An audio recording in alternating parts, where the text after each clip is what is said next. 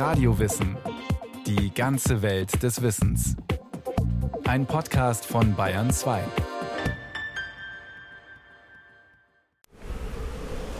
Als Schiffsbrüchiger auf einer einsamen Insel angespült werden, gibt es Schlimmeres?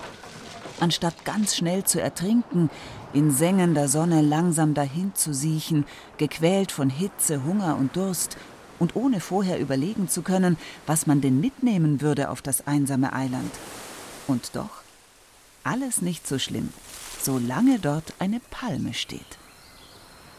Denn dort, wo eine Palme steht, idealerweise eine Kokospalme, muss der Mensch weder Durst noch Hunger noch sengende Sonne fürchten.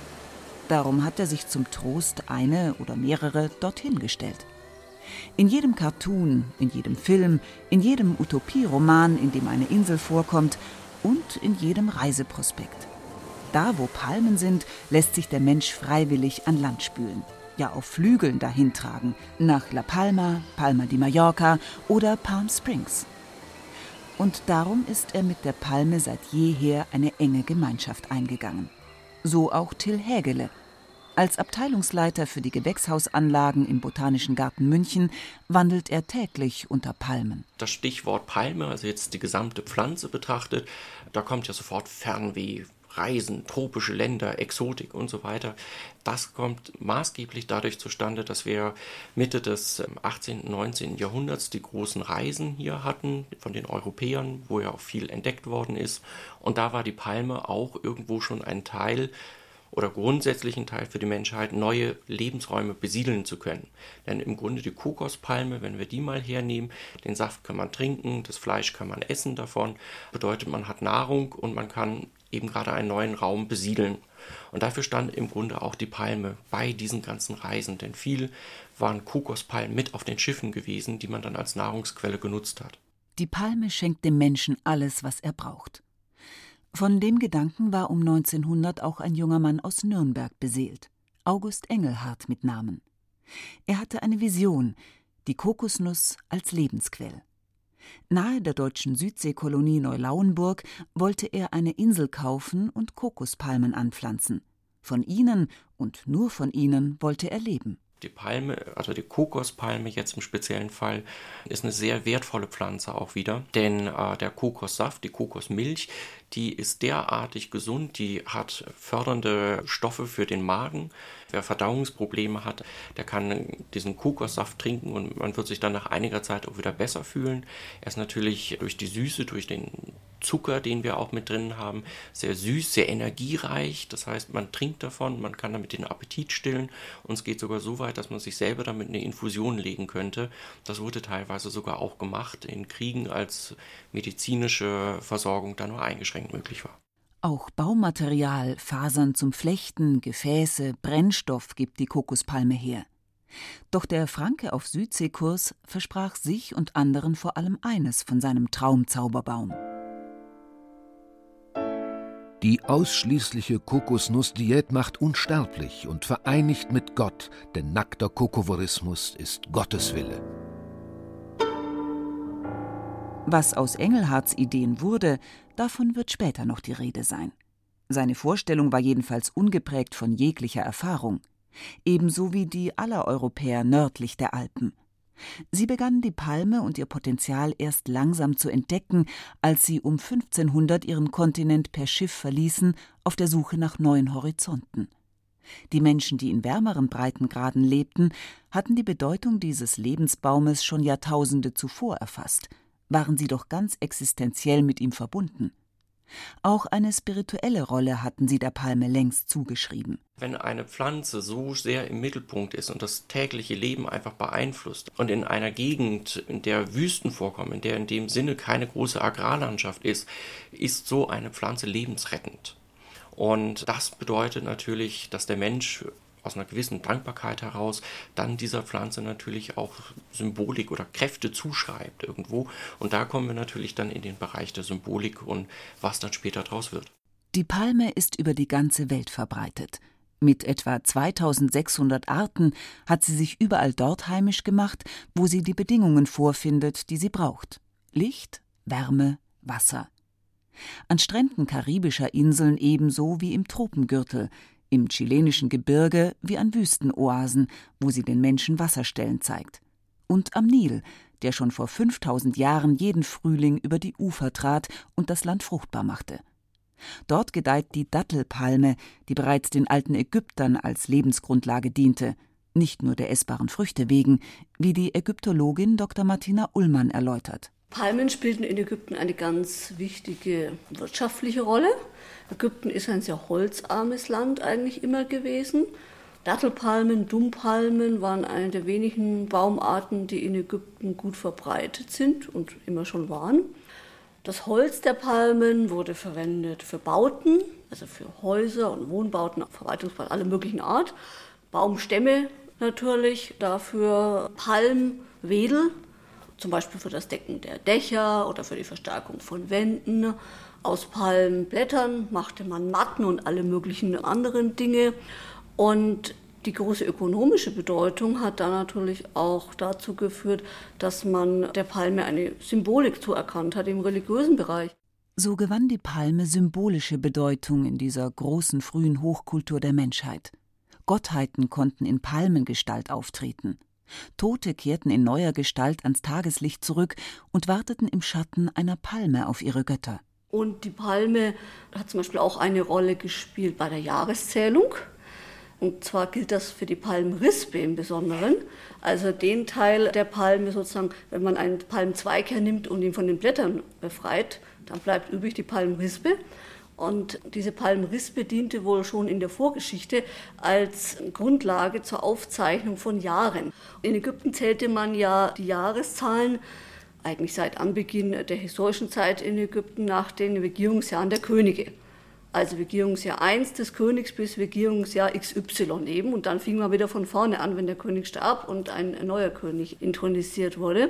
Und diese Jahre, die wurden immer eingeritzt in solch eine Palmrispe. Und das ist offensichtlich ein Brauch, der also schon in der Frühzeit begonnen hat und dann natürlich ganz bald einer religiösen Bedeutung aufgeladen wurde. Und das führte dann zum Beispiel auch dazu, dass die Palmrispe als Schriftzeichen verwendet wurde, als Hieroglyphe für Ja. Der Palmwedel stand schon damals für das immer wiederkehrende Leben. Und so fand er samt dieser Symbolik den Weg bis in die heutige Zeit über die Bibel.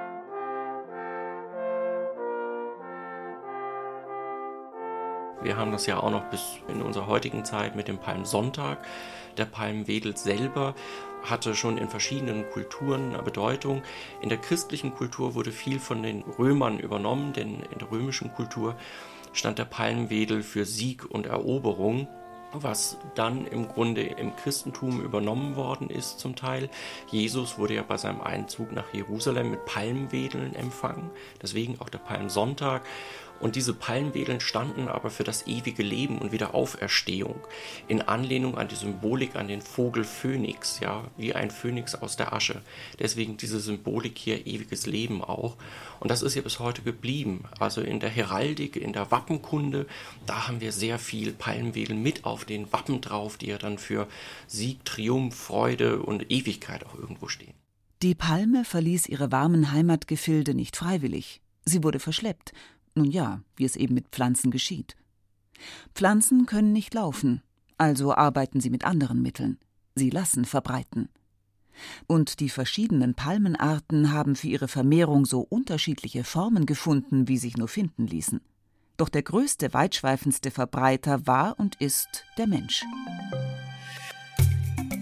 Ein Morgen war's, schöner hat ihn schwerlich je ein Dichter beschrieben, an welchem wir die Insel Otaheite zweimalen vor uns sahen.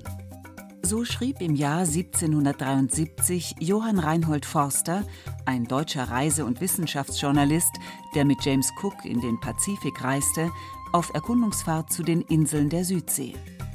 Mit seinem Reisebericht entfachte er in Europa ein wahres Südseefieber mit weitreichenden Folgen, wie Rainer Herzog beschreibt, ehemaliger Leiter der Gärtenabteilung der Bayerischen Verwaltung der Schlösser, Gärten und Seen. Südsee ist der große Traum. Die Südsee hat man sich ja im 19. Jahrhundert immer als das Paradies vorgestellt. Und das wollte man translozieren auch hier nach Mitteleuropa.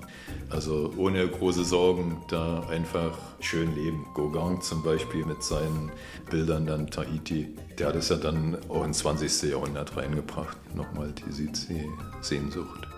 Südseeromane und Bilder wurden zum Hit, zogen die Europäer in Bann. Die so Infizierten reisten zu den Inseln ihrer Sehnsucht, fanden dort neue Menschen, neue Abenteuer und jede Menge Palmen. Sie kamen als Forscher und sie kamen als Händler und schließlich als Kolonialherren, die die Inseln in Besitz nahmen und Plantagen anlegten, um die Ernte in Europa zu verkaufen. Mit den Reisenden kam die Palme aber nun auch aus ihrer Heimat nach Europa, als Nahrungsquelle an Bord, aber auch als Sammelobjekt der Botaniker und Pflanzenfans durch die Pflanzensammler. Das war maßgeblich dann im 19. Jahrhundert, sprich auch in England sehr viel, kamen dann die Pflanzen selber, die waren dann transportabel geworden, hier nach Europa. Das Interesse für alles Exotische hat sich ja schon früh herauskristallisiert. Es gab ja in der neuen Frühzeit schon diese Wunderkammern, wo man eigentlich alles gesammelt hat, was irgendwie seltsam, außergewöhnlich, fremdländisch war. Also von ausgestopften Tieren und Gesteinen über Pflanzen, Früchte, wo diese Sammlungsstücke präsentiert werden. Und man wollte auch immer frühzeitig lebende Pflanzen haben. Natürlich südländische, denn es war die Herausforderung, sie in kälteren Klimaten auch über den Winter bringen zu können. Das konnten sich nur reiche Leute leisten. Das war Statussymbol, ganz einfach. Und man hatte damals angefangen, schon Gewächshäuser zu bauen. Orangerien sind ja schon seit langem bekannt. Bloß diese Orangerien wurden umfunktioniert. Und wir kamen auf einmal dazu, dass sich der ganze Gewächshausbau revolutioniert hat. So waren es in Mitteleuropa und Deutschland Könige und andere hohe Adelige, die sich die Palmen in ihre Gärten holten – und um ihnen das nötige Klima zu verschaffen, bauten sie ihnen Gewächshäuser. Doch die herkömmliche Bauweise aus Stein mit Ziegeldach genügte dafür nicht, denn Palmen brauchen vor allem eines Licht. Das Glashaus ist ringsum verglast oder hat eine massive Wand nach Norden, um im Winter die Nordwinde abhalten zu können, hat aber auf alle Fälle ein Glasdach. Und um vor allem große Häuser erbauen zu können, in die hohe Palmen hineinpassen. Und man wollte ja unter den Palmen auch wandeln. Man brauchte also hohe Palmen, brauchte man die Eisenkonstruktion. Und das gelang zuerst in England, also Häuser zu bauen aus einer Eisenkonstruktion mit einer Doppelverglasung, damit man zwischen den Glasscheiben auch ein Luftpolster hatte, was dann wieder der Wärmedämmung diente und im Dachbereich auch den Vorteil hatte, dass durch dieses Luftpolster zwischen den Glasscheiben der Tropfenfall minimiert wurde. Die Engländer waren es auch, die als erste solch exotische Paradiese auch für das bürgerliche Publikum schufen. Wenn man das Ganze mal im kulturellen Zusammenhang sich betrachtet, wir sind hier in einer Zeit, in der die Industrialisierung stattfindet. Das bedeutet, die Menschen bekamen auch mehr Wohlstand, mehr Geld es entstand natürlich das Bedürfnis daraus, dann auch zu dieser harten Arbeit irgendwo Entspannung zu finden. England hat da ja wirklich schon sehr früh mit der Gartenkultur angefangen. Und warum nicht auch an der Stelle öffentliche Gewächshäuser bauen? So entstanden Eisen-, Stahl- und Glaspaläste von bis dahin ungekannten Dimensionen. Gesellschaften wurden darin gegeben, Konzerte, Vorführungen, man flanierte durch das künstliche Paradies ein Stück in die Heimat geholte Tropen. Jetzt müssen Sie sich das vorstellen, da kommt ein Mensch, der wenig Wohnraum und sonst was hat, dahin und kommt in diese riesige Halle rein, die man vorher noch nie gesehen hat. Und daher in den frühen Lexika wird das nicht als Gewächshaus bezeichnet, sondern als Hellhaus, weil es einfach so hell war, so weit war, das kannte man nicht. Und jetzt als so ein Mensch, der da reinkommt und schon staunt, wird auf einmal alles mit diesen exotischen Palmen garniert, diese künstliche Fantasiewelt gemacht. Das war natürlich der Ran und das war so mitunter der Start, dass die Palme hier bei uns nach wie vor noch für Fernweh steht, für dieses Reisen, für diese Exotik. Da ist es alles schon im Entstehen gewesen. Diese Faszination hält bis heute an. Palmenhäuser gibt es bis heute. In keinem Reisebüro darf das Bild von Palmen fehlen. Die Kokospalme ist eines der meist fotografierten Motive überhaupt. Und selbst heute, wo das Reisen so einfach geworden ist, dass der Otto Normalbürger sich den Flug zu den Palmen leisten kann, haben die Paradiese vor der Haustür Hochkonjunktur. Zum Beispiel die großen Südseeoasen der Thermenwelten. Markus Beinhölzel, Spezialist für Hydrokulturen, hat eines dieser Palmenparadiese mit angelegt, in der Therme Erding, und kümmert sich um dessen Erhalt. Keine einfache Aufgabe. Man kann nicht jede Palme von Übersee nach Deutschland holen. Viele Palmen oder viele Pflanzen kommen mit unseren Gegebenheiten nicht zurecht. Da ist zum ersten Mal das Licht. Palmen brauchen sehr, sehr viel Licht. Im Winter oder in den kühleren Jahreszeiten ist bei uns viel zu wenig Licht, um äh, dass die Pflanzen assimilieren können, dass sie sich wohlfühlen können. Zwölf bis 14 Meter hoch sind die Palmen inzwischen und sind damit noch längst nicht an ihrer natürlichen Grenze angelangt. Und sie benötigen ununterbrochen intensive Pflege. Gießen, sauber machen, schneiden, von Schädlingen freihalten und das ohne Schädlingsbekämpfungsmittel. Und um zu erkennen, ob es ihnen gut geht, braucht es erfahrenes Fachpersonal. Die Pflanzen, die in den Thermen sind, sind auch einem ziemlichen Stress ausgesetzt. Es ist nicht das natürliche Klima, das sie in ihren Ursprungsländern haben, sondern hier ist äh, die Luftfeuchtigkeit anders, die Lichtverhältnisse sind anders, die ganzen Gegebenheiten sind anders. Das heißt, die Pflanzen müssen sich anpassen und sind einem permanenten Stress ausgesetzt. In der freien Natur haben sie Windbewegung, das haben sie in den Thermen nicht. Am Meer haben sie auch in der Nacht Abkühlung, das haben sie in den Thermen auch nicht. Und das bringt die Pflanzen in Stress. Und das ist ein sehr großer Aufwand, die so zu betreuen, dass sie sich auch wohlfühlen oder einigermaßen wohlfühlen, dass sie da gut leben können. Auch die wirtschaftliche Bedeutung der Palme ist heute nach wie vor ungebrochen und hat sogar noch zugelegt. In den letzten Jahren hat die Elais, die Ölpalme, an Bedeutung gewonnen. Wir sind ja auf der Suche nach neuen alternativen Energien. Die fossilen Energieressourcen, die wir haben, sind halt nun mal begrenzt. Und da kommt diese Ölpalme ins Spiel, denn aus dieser Ölpalme können eben gerade wieder biogene Brennstoffe gewonnen werden, die wir dann für die Energiegewinnung wieder herannehmen. Die Ölpalme war ursprünglich in Westafrika beheimatet und gut in das dortige ökologische und ökonomische System integriert. Viele Afrikanerinnen kochten mit Palmöl und auch zur Hautpflege war das Öl beliebt. Mitte des 19. Jahrhunderts kam der Baum unter anderem auch nach Indonesien und Malaysia. Als Anfang des 20. Jahrhunderts die industrielle Verarbeitung des Öls begann, wurde die Ölpflanze ohne Rücksicht auf die heimische Flora in Großplantagen angepflanzt. Ganze Wälder wurden dafür gerodet. Solch großräumige Monokultur hat ihre Nebenwirkungen. Man kann das auch durchaus kritisch sehen. Zum einen ist diese Kultur zwar für uns sehr wertvoll, was sie an biogenem Brennstoff halt bringt. Das Problem ist aber, es sind Anbauflächen, die abgeholzt werden. Das heißt, natürliche Wälder werden dafür gerodet. Das ist ja das, was man eigentlich nicht will. Man will ja auch den Umweltschutz, Naturschutz weiter fördern. Und es kommt natürlich noch mit dazu, dass diese Anbauflächen mit Produktionsflächen konkurrieren. Das heißt, es kann dann weniger agrarische Landwirtschaft für Maisanbau oder sowas hergenommen werden, weil eben gerade diese Plantagen dann hochgezogen werden. Denn so eine Ölpalmenplantage, die braucht so 15 Jahre, 20 Jahre steht die schon mal. Einer der schärfsten Kritiker ist der Niederländer Dr. Willy Smits. Der Biologe und Forstwissenschaftler kam 1980 auf die Insel Borneo und wurde dort Zeuge des Raubbaus an Natur und Mensch. Er sagte dem unnatürlichen Massenanbau der Ölpalme den Kampf an. Aber er blieb nicht bei der bloßen Kritik. Er suchte nach einer Alternative und fand sie in einer Verwandten der Ölpalme.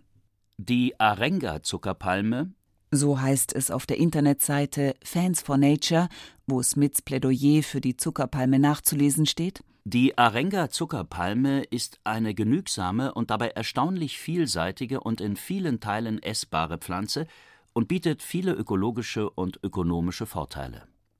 Sie benötigt nur wenig Wasser und keinen künstlichen Dünger. Sie produziert sechsmal mehr Zucker als Zuckerrohr und widersteht Feuer, Vulkanausbruch, zeitweisen Überschwemmungen und sogar Dürre über ein Jahr hinweg, während immer noch Zuckersaft geerntet werden kann.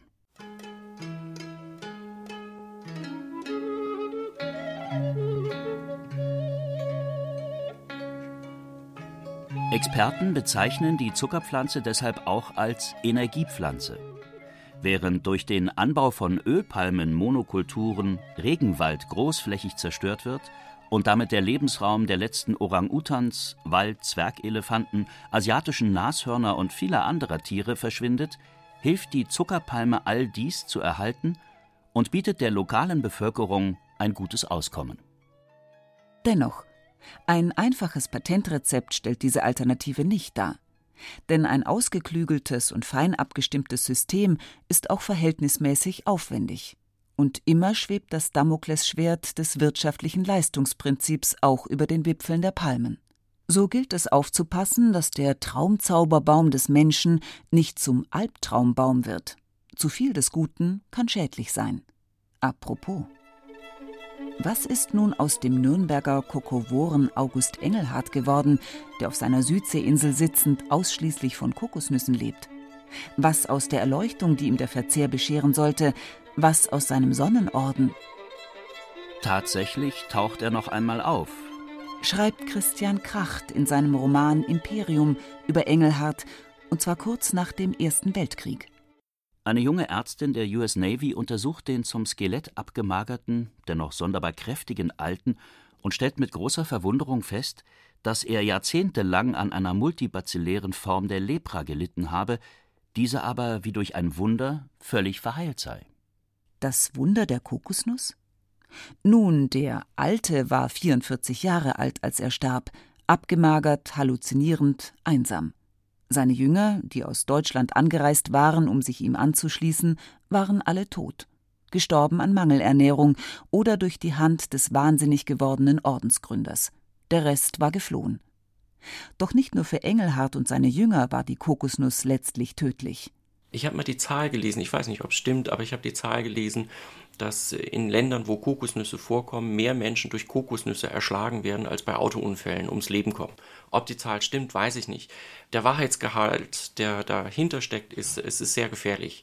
So eine Kokosnuss, wenn die wirklich ausreift, die kann schon 6, 7 Kilo erreichen und dadurch, dass diese Palmen sehr hoch wachsen, ich sage jetzt mal 10, 12, 15 Meter sind da leicht vorstellbar, dann mit einer Beschleunigung aus 10, 15 Metern, das endet in der Regel tödlich. Nun, dafür gibt es eine einfache Lösung. Immer einen Helm aufsetzen. Oder was rät der Fachmann? Sich nicht drunter legen ist die bessere Alternative.